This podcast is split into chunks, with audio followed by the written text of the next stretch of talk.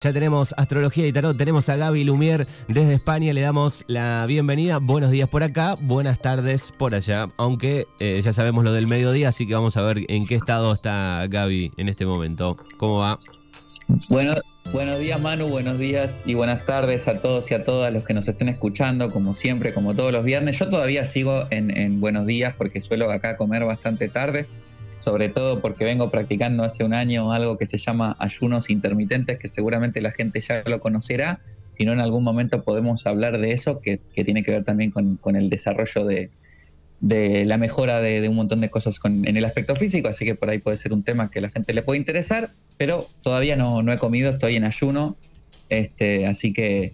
Eh, buenos días para mí todavía. Bueno, qué bien. ¿El mate preparado con qué hierba? ¿Se puede saber?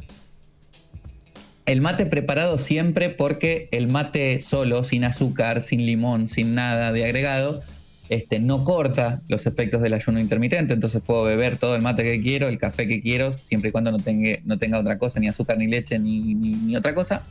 Y ahora mismo estoy usando eh, playadito. Qué bien, qué bien. ¿Sabías? Playadito es la hierba desde hace un tiempo más vendida. Le ganó a, a Tarahui, tiene más de 100 años la, la cooperativa de Playadito. Sí, y quiero, quiero también recomendarle a la gente, si no la ha probado, este, que es algo, es una yerba que consigo acá también, que me gusta mucho, que de hecho me gusta, me gusta más que la playadito, pero playadito estaba de oferta, así que entró playadito. Bien. Eh, es cruz de, cruz de Malta suave. También es conocida la cruz de Malta. Muy linda yerba. brutal, brutal, buenísima. Bueno, así estamos en este viernes aquí en el 105.5, ya camino el fin de semana. ¿Cómo viene la actividad de, de Gaby el fin de?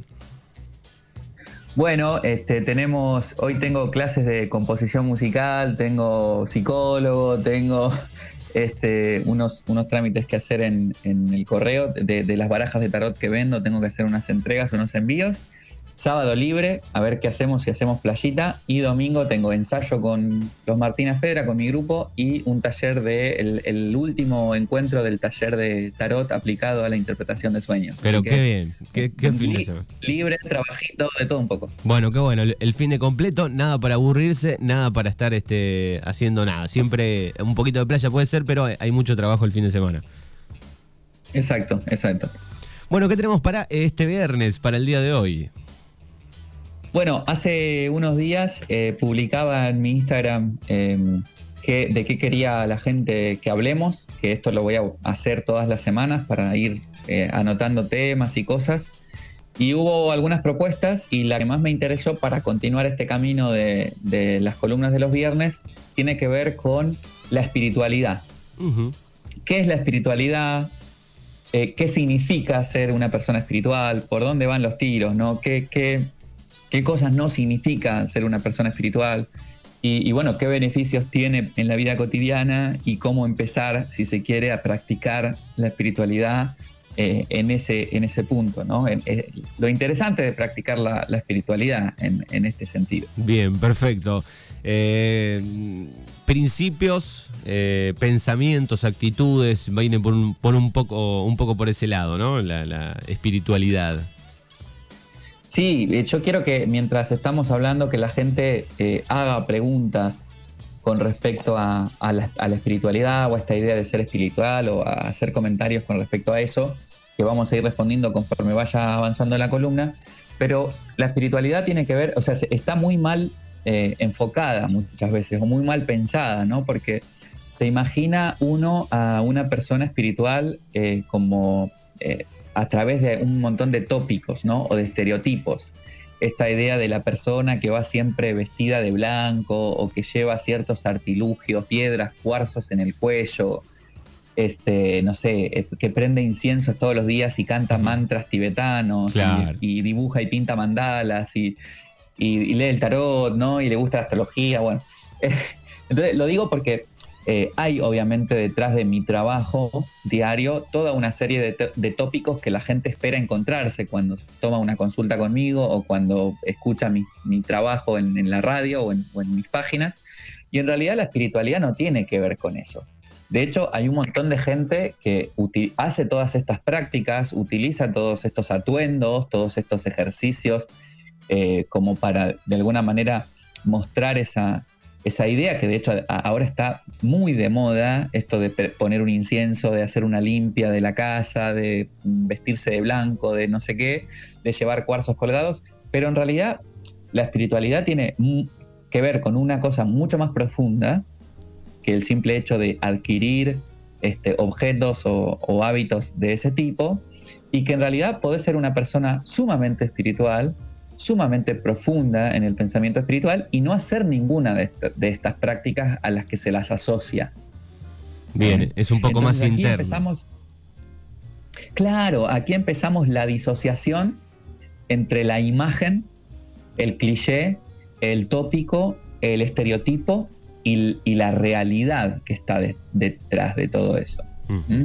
Esto no significa que mucha gente que, haga o realice estas prácticas no sea espiritual. ¿Por qué? Porque, bueno, pues hay un montón de, desarrollo de esas cosas, el, el, por qué y los para qué, de los inciensos y las velas y los cuarzos, pero este, también lo que está pasando con la espiritualidad desde hace los últimos 50 años, los últimos 60 años, es que se empezó a mercantilizar. ¿Mm? Se empezó a, comercializar el, contenido espiritual, ¿no? Hay como una especie de mercado de la espiritualidad muy amplio, muy grande. El sistema capitalista tiene esta este, especie de, karma que todo lo que de alguna manera eh, sucede y existe y aparece en el mundo, en la existencia, lo mercantiliza, ¿viste? Lo absorbe. El sistema capitalista absorbe todo lo que, lo que suceda y lo mercantiliza, le pone un precio. Exacto. Y esto es, este. Contame. No, no, no, decía, decía, decía, sí. Este, que, me parece que, que, bueno, mucha gente confunde eh, lo que el sistema quiere vendernos sobre lo que es espiritualidad con la espiritualidad de verdad y bueno, eso nos pasa con el amor también, que es un buen tema para charlar algún viernes, ¿no? El, amor mercantil, las relaciones. Este, nos pasa también con el hecho de ser exitoso o no ser exitoso, con el hecho de este, ser feliz o no ser feliz. O sea, el capitalismo hasta se apropió de la idea de ser feliz y de no ser feliz y se apropió hasta de las religiones. A mí me pasó desde hace eh, un poquito, muy poquito tiempo, hace un par de semanas, que fui a un, a un templo bastante conocido, este, hice una ofrenda, encendí una vela con un propósito y tal en ese templo, que es una costumbre que se hace en ese templo. este, bueno, con mi, con mi trabajo ahí de, meditación, de, ¿no? había una intención puesta en, ese, en esa vela que se encendía. Y volví al otro día y me di cuenta que habían sacado la mitad de las velas y, estaban en un, contenedor tipo basura. Claro. Eh, ¿Entendés? Y vos decís, sea, es un mercado total. Es como vos te comiste el viaje de que estabas ahí poniendo tu trabajo, tu intención, ¿no? Conectando con esta idea de lo sagrado y tal. Eh, pero a la gente que llevaba el templo o a los dueños del templo, si es que hay algún dueño o lo que sea, no les importa. Sí, sí, sí, se lo va, eso me hizo se lo va comiendo, se lo va comiendo, el, el capitalismo va arrasando. Eh, exacto, ¿no? Entonces, obviamente, detrás de ese, de ese gesto, de esa intención, es donde está el verdadero desarrollo espiritual eh, y no en el acto de encender una vela, ¿no? Entonces, eso es interesante también pensarlo. Y por eso venía reflexionando mucho sobre esto y bueno, y justo han pedido que, hablemos de eso. Entonces, como, como veníamos hablando de, esta idea de, disociar la espiritualidad de ciertas imágenes, ciertas prácticas y ciertos objetos, la, la espiritualidad tiene que ver con concebir la vida este, desde un aspecto no material. ¿Eh? Comprender la vida desde un aspecto no material. Es decir, que en el momento en el que yo necesito cierto objeto, cierta cosa, cierta práctica, cierto taller, cierta formación, cierta ropa, cierto aroma para sentirme una persona espiritual, eh, eh, me estoy mintiendo a mí mismo. Bien, o sea, tiene que ver con, con llenar eh, algún vacío interno que tenemos, pero sin lo material, ¿no? Y por supuesto ayudando a, la felicidad de uno. Muy bien, exactamente. La, espiritualidad tiene que ver con encontrar dentro de este, eh, lo no material, eh, los vínculos, las relaciones, la reflexión, la filosofía, la religión, este, la conciencia, eh, la lectura, la meditación, ¿no? todo lo que no es material, todo aquello que podés hacer sin invertir ni un euro ni un peso, ¿eh? y que mejora la forma de relacionarte con el mundo y con la vida. ¿Y por qué la mejora? Y porque vas aprendiendo a relacionarte desde, desde un lugar que justamente es cada vez menos material. Por suerte también hay mucha conciencia, o sea, así como fue avanzando el capitalismo en, pos de, vendernos una idea de lo que es la espiritualidad, también fue avanzando este, las personas que por ahí ya habían atravesado este primer estadio eh, material del, espíritu, eh, bueno, desarrollar una conciencia en donde se dan cuenta que, que la espiritualidad tiene mucho más que ver con cómo te piensas a ti mismo o a ti misma en el mundo, en cómo te piensas a ti mismo, a ti misma, en las relaciones, en los vínculos y en, digamos, en, la existencia, que, cualquier cosa, objeto, ropa o, práctica que hagas. Porque también hay una idea de que, bueno, no, yo soy profe de yoga o maestro de meditación desde hace 25 años y practico eso, y eso tampoco te hace espiritual, la práctica tampoco te hace un ser espiritual, ¿no? Porque está comprobadísimo y está visto y ha salido a la luz de un montón de maestros y maestras que se mueven en estos mundos en donde hay una práctica casi diaria de, la situación y sin embargo después la forma en la que se relacionan con los demás y como el mundo es totalmente incoherente a la propuesta espiritual que tienen estos maestros y maestras. Bien, o sea, es un todo, digamos, ¿no? No solamente ese momento, digamos. ¿Cómo, cómo, ¿Cómo darme cuenta si estoy en un camino espiritual eh, auténtico es cuando cada vez voy caminando en coherencia, en la dirección, digamos, coherente con mis creencias espirituales. Entonces, si me voy acercando a lo que mi mirada espiritual del mundo tiene, si yo voy actuando en coherencia con esa mirada espiritual, eh, a, veces es, difícil porque tenés una mirada más amplia del mundo, empezás a investigar, empezás a, qué sé yo, a orar, a meditar, a estudiar religiones, a estudiar sobre filosofía y tal, y empezás a desarrollar esa mirada, pero claro, es muy difícil empezar a actuar en coherencia porque estás acostumbrado, acostumbrada a vivir en un mundo en donde la percepción es sumamente material, mercantil, negocio, dinero, eh, tengo que ir a trabajar, tengo que mantener a mis hijos, a mis hijas, normal, ¿no? Está bien pero lo importante es eh, empezar, ¿no? Como, como eh, decía eh, uno de mis maestros, no se puede cambiar el mundo, pero se puede empezar a cambiarlo. ¿Y cómo lo empezamos a cambiar? Y justamente cambiando nuestros hábitos, ¿no? nuestras formas de reaccionar, de devolverle una palabra al compañero, al amigo, a la amiga, a la pareja, ¿no? que sea desde otro lugar, a sentirnos cada vez mejor con, sin necesidad de estar consumiendo material o económicamente cosas.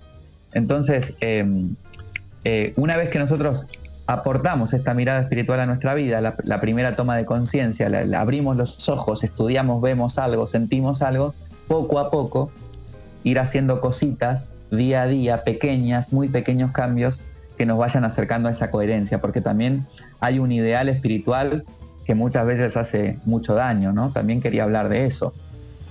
Claro, sí, sí. Te iba a eh, preguntar también, digo, entre estas cosas importantes de, encontrar ese camino, digo, eh, bueno, la, intuición también que uno siente tiene que ver. Y sí, tiene que ver con un montón de cosas, ¿no? Porque hay miradas espirituales que a veces no vibran con lo que somos y nos tratamos de meter, de encajar en un molde espiritual, de pensamiento, de, sentimiento, de filosofía espiritual que no es el nuestro. Y empezamos a sufrir. ¿eh?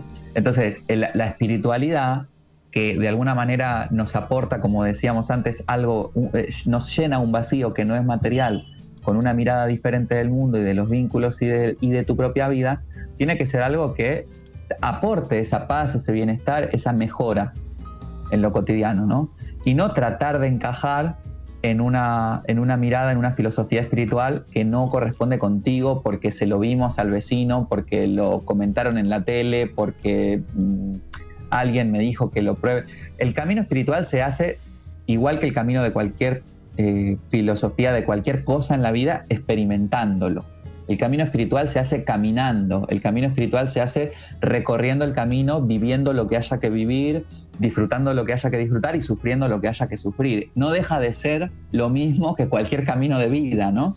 Claro, este, Lo importante es que se vaya afinando la mirada espiritual. Yo empecé, por ejemplo, este, con, con una mirada del tarot y de, de la conciencia muy, muy eh, apoyada en una escuela, en una, en una mirada, ¿no? que es la escuela, siempre lo he nombrado, de Alejandro Jodorowsky, Marian Costa, tarot, psicomagia, psicogenealogía. Hoy trabajo con eso, sigo este, enseñando algunas cosas de esas, pero claro, mi mirada espiritual, desde el recorrido que yo hice en esa escuela, que en ese momento para mí era fundamental, ya no tiene que ver con esa escuela mi forma de leer tarot, mi forma de enseñar tarot, mi forma de ver el mundo fue evolucionando conforme yo fui experimentando y viviendo cosas que me servían y viviendo cosas que no me servían. Pero tal vez, digo, fue el, parte de, ese camino, ¿no? En el comienzo, pero fue parte del camino para seguir este, avanzando y entendiéndolo, ¿no?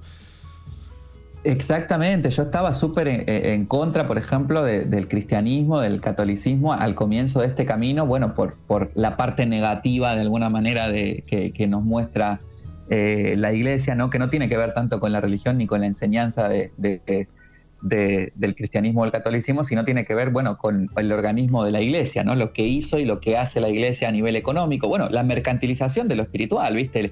Eh, todo lo, que hay detrás, del, que hubo detrás de los intereses de la iglesia, que siempre fue al final la economía y la política, ¿no? Como de todo. Entonces, yo estaba muy peleado con el cristianismo y el catolicismo, pero conforme fui avanzando en mi pensamiento este, o en mi búsqueda espiritual, fui entendiendo que hay una enseñanza súper impresionante en el cristianismo, que también está en el budismo, que también está en la filosofía zen, en el taoísmo, en, el, en, el, en el, Corán, en el Popol Vuh, en el Bardo Todo, el que es el libro tibetano de los muertos. O sea, en un montón de filosofías y de culturas, este, cada una en el hinduismo te aporta algo que puede ser sumamente útil para ti. Entonces, da igual por dónde camines, lo importante es que camines y que vayas encontrando con cosas que sean útiles para ti y que también puedas ir, como hablábamos la clase, el encuentro anterior, ¿no? De la, del desapego, ir desapegándote de, de, prácticas espirituales y de ideas espirituales y de caminos que antes te daban fe para que permita también tu práctica espiritual, tu fe, tus ideas evolucionando como vas evolucionando tú. Bien, y esto, digo, resultado eh, nos va a hacer andar muchos más sueltos, ¿no? Felices. Sí, bueno, y eh, el, peligro también de la espiritualidad mercantilizada tiene que ver con la inmediatez de las cosas, más allá del, concepto de tiempo que pueda llegar a tener cada persona, eh, es esta idea de aprende a ser feliz en tres encuentros. Claro, bueno. Este, o aprende a ser millonario en un curso de cuatro meses. Y eh, ¿qué pasa? Que hay mucha gente que compra eso. Porque el, comercio de la espiritualidad, el negocio de la espiritualidad, eh, negocia con la desesperación de la gente. Quiero resolverlo ya. Estoy triste, estoy deprimido, quiero, quiero, tengo problemas con la plata, quiero resolverlo ya. Y siempre mi mirada en consulta, en los talleres y en tal, es desarmar un poco eh, los ideales espirituales, porque eh, está mucho más relacionada la espiritualidad a poder vivir con dignidad el sufrimiento y el dolor que nos provocan las cosas de todos los días, a dejar de sentir dolor y sufrimiento. O sea, la espiritualidad no tiene que ver con, ay, de pronto soy feliz, ya no, eh, mi vida es maravillosa, todo es impresionante, no lo puedo creer, soy un iluminado. No, no tiene que ver con eso. Tiene que ver con que va a seguir habiendo cosas que me duelan, con que va a seguir habiendo cosas difíciles en mi vida, pero empiezo a llevarlas desde otro punto de vista que de hecho mi familia, mis amigos, saben que mi, forma, por ejemplo, de, concebir o de conceptualizar la muerte es bastante diferente a, de cómo por ahí lo vive o lo siente mi familia. ¿Sufro? Sí. ¿Me duele? También. Lloro muchísimo. Pero, pero tengo otro entendimiento de, eso, ¿no? Entonces, eso es lo que hace la espiritualidad, te permite eh, pensar las cosas desde un lugar útil para ti y para el mundo. Y bueno, y, uno de los grandes peligros, además de esta idea de la inmediatez, es lo que te vende la espiritualidad, ¿no? Hay que ser feliz. como si fuera un mandato. Una obligación eh, del sí o sí. Sí, sí, la obligación de ser feliz. Hay que ser feliz. Entonces, como decía este, Odín Dupeirón, que si no lo conocen se los recomiendo, es un actor, humorista y, psicólogo, creo, no sé si estudió psicología o no lo es, pero para mí es como si lo fuera.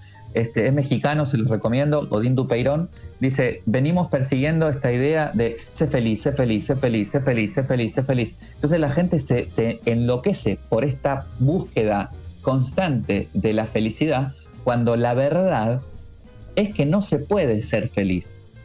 Señoras, señores, acá voy con el siguiente este, derribado de, ideas. ¿no? La, vez pasada eh, derribamos la idea de que el tiempo no lo cura todo, ¿no? lo que locura es nosotros, lo que nosotros hacemos con ese tiempo. Y hoy vamos a derribar la idea de que, de que podemos ser felices. No, señora, señor, no podemos ser felices, pero sí podemos estar felices. ¿Qué significa eso? Yo hoy estoy feliz, ahora, en ese momento, porque estoy compartiendo esto con vos, con la gente, porque me encanta la radio, porque me encantan estos temas.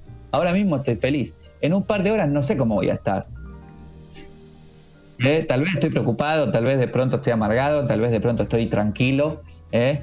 Este, también esta idea de la paz, ¿eh? detrás de la búsqueda de la felicidad hay gente que busca la felicidad incansablemente y se da cuenta de que nunca la encuentra porque no se puede ser feliz, pero se puede estar felices. Y hay una idea mucho más valiosa para mí que sí deberíamos apuntar a tratar de ir caminando hacia ella, que es la paz. ¿Qué significa eso? Que vos podés estar triste, mal, angustiado, amargado, feliz, eufórico, este, recontra alegre, recontra energizado. Sin embargo, no moverte de tu idea de paz.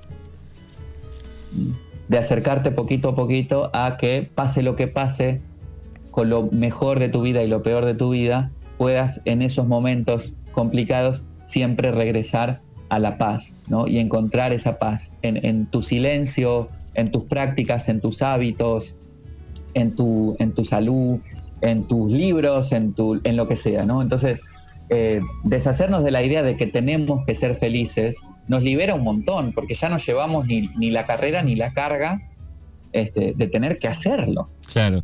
Yo me pasa lo mismo. Sí, yo, me imagino, digo, el, el tema de, de, ir trabajando la espiritualidad, digo, bueno, para cuando llegue ese momento complicado, vamos a, tomarlo de otra manera. Y como decís vos, ¿no? Podemos estar tristes por una situación, podemos estar mal, eh, pero lo, vamos a entender de otra manera y lo, vamos a trabajar tal vez de otra manera y el sufrimiento va a ser otro, ¿no? Eh, podemos estar mal, pero de otra manera. Sí, estamos mal eh, utilizando todo ese malestar como un aprendizaje. ¿Para qué? Y para la próxima vez que estemos mal. Eh, es, como, es como la tormenta. vos sos un granjero, te viene una tormenta, te rompió todo. Para la próxima tormenta vas a estar preparado. Sí, sí. ¿Entendés? Entonces, ¿viene la tormenta? Sí. ¿La podés evitar? No, pero estás preparado. Bien, perfecto. Así, Si, no, si no aprendiste de esa tormenta, si no aprendiste de esa tormenta, te, otra vez se te va todo al carajo. ¿Mm? Es así, es así. Eh, el primer punto para resumir, porque estamos ya a tiempo casi, ¿no? Sí. ok, entonces el primer punto para resumir, eh, eh, esta idea de lo espiritual primero tiene que ver con derribar un montón de ideas que tenemos hasta ahora. ¿eh? El primer, la primera parte del camino espiritual siempre tiene que ver con romper, romper ideas. El tiempo no lo cura todo, no puedo ser feliz, pero puedo estarlo. no necesito perseguir esa felicidad constantemente y tampoco necesito perseguir el éxito, porque ese es, otro problema de, la sociedad actual y del mundo mercantil. Ser exitoso, ¿no? O tenés que ser exitoso, tenés que ser el número uno, el mejor, el único. Y eso es una idea de, yo, a ver, si yo me quedo en el cuarto lugar, dice Odín Dupeirón, hay mucho quilombo, porque a mí eso del primer lugar no me interesa tanto, ¿viste? Yo acá en el cuarto, en el quinto estoy bien, me siento en paz, ¿viste? Estoy, tengo salud. ¿Cuánta gente se ha enfermado por querer alcanzar este, la cima en un puesto de trabajo, en una bueno, en un deporte. Lo vimos en los Olímpicos eh, hace poquito. Exactamente. ¿Mm? Y que esa persona haya podido decidir por su bienestar es un golazo. Sí, sí. También me gustaría en algún momento ver tu análisis y que, debatamos y charlamos, bueno, eh, cuánto influye en todo eh, nuestro día, en nuestra espiritualidad, en todo, digo, las redes sociales, porque ahí también hay un inconsciente, ¿no? Que nos va llevando a, a un montón de cosas que estaría bueno que charlemos un día. Mira, próximo, próximo viernes hablamos sobre las redes sociales y la, conciencia de las redes sociales, porque mira, me ha pasado últimamente que yo vengo haciendo pues un proceso de, cambio en un montón de aspectos que tienen que ver con los hábitos estos últimos dos meses, y la gente me escribía y me decía, che, te veo a tope, te veo genial, te veo impresionante lo que estás haciendo. Le digo, mira qué casualidad que llevo dos meses sin trabajar. Pero la percepción de la gente, porque yo lo había decidido, o sea, yo decidí retirarme un poco de mi trabajo durante dos meses. Claro y la gente seguía percibiendo de mí que no paraba de laburar. Entonces le digo, nunca te creas lo que ves en las redes.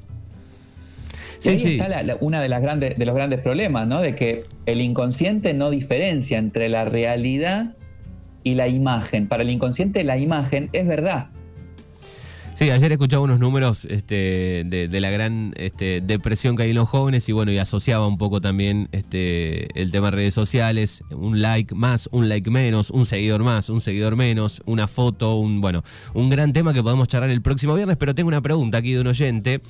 Eh, hablan de un gran salto de la humanidad, dice, eh, tengo una consulta que eh, nos puede contar del pase de era de Pisces a era de Acuario. creo que se está dando ahora, dice. Bueno. Bien, sí, bien, es interesante esa pregunta porque, bueno, tiene una explicación eh, astronómica o astrológica, eh, las dos, y que tiene que ver con que en nuestro sistema solar, nuestra, nuestro sistema solar está dentro de una galaxia, ¿no? Que también tiene una estrella central en la que giran todos los sistemas que existen en nuestra galaxia alrededor de ese sol central. ¿Qué sucede?